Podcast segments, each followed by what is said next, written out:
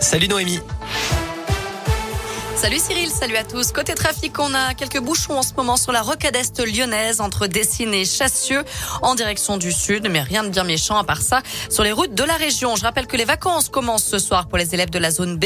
Beaucoup de monde donc attendu en direction des pistes de ski. Bison futé voie rouge demain dans le sens des départs, orange pour les retours et puis c'est vert ce soir et dimanche dans les deux sens. À la une, les Jeux Olympiques de Pékin bel et bien commencé. La cérémonie d'ouverture officielle se poursuit. Toutes les délégations ont défilé derrière leur porte-drapeau. La France, emmenée par les skieurs Tessa Worley et Kevin Roland, compte 88 athlètes et vise au moins 15 médailles.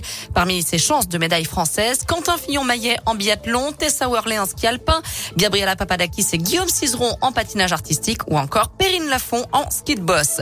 Des jeux qui sont marqués cette année par le Covid, évidemment, mais aussi par le boycott diplomatique de certains pays comme les États-Unis ou le Royaume-Uni et par l'empreinte écologique qui en prend un coup avec 100% de neige artificielle. Qu'aucun représentant du gouvernement français n'assiste à la cérémonie d'ouverture, euh, pas même Roxana Maracineanu, la ministre des Sports. Cinquième jour du procès de Nordal le Landais aux assises de l'Isère. Une journée éprouvante avec la diffusion des images des agressions sexuelles sur ses deux petites cousines, âgées de 4 et 6 ans à l'époque. Le même été que la disparition de Maëlys en 2017. Le Landais est le parrain de l'une des victimes. Les parents des fillettes doivent témoigner aujourd'hui. Un accident du travail ce midi en Haute-Loire. Une personne a été grièvement blessée dans une explosion suivie d'un éboulement dans un bâtiment agricole à Saint-Privat-sur-Dragon, du Dragon. Les spécialistes de la cellule de sauvetage d'éblément ont été mobilisés. On ignore pour l'instant l'origine du sinistre. Une bonne nouvelle, la situation sanitaire s'améliore dans les écoles, notamment dans l'Académie de Lyon. Le nombre de classes fermées pour cause de Covid a diminué pour la première fois depuis la rentrée de janvier. 922 fermetures de classes cette semaine, c'est 500 de moins que la semaine dernière. 19 000 élèves ont été testés positifs sur ces sept derniers jours. Dans l'Académie de Clermont, on compte 454 classes fermées cette semaine, 9 704 Covid détectés chez les élèves.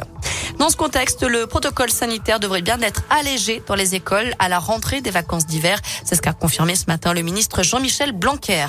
Un peu plus de deux mois du premier tour de la présidentielle, les Français sont encore indécis. Quatre électeurs sur dix ne savent pas pour qui voter, selon un sondage publié ce matin. Et parmi eux, deux sur dix pourraient bien s'abstenir. Allez, retour au sport avec du foot et le début de la 23e journée de Ligue 1 ce soir. Marseille accueille Angers à 21h. Demain, Saint-Etienne reçoit Montpellier à 17h et puis l'OL joue à Monaco à 21h. Et enfin, dimanche, Clermont ira jouer à Nice à 15h. Voilà pour l'essentiel de l'actu. On jette un œil à la météo pour cet après-midi. La région est coupée en deux. Alors, du côté de l'Est, on va dire que c'est pas mal. Du soleil, des éclaircies, quelques nuages, mais rien de bien méchant.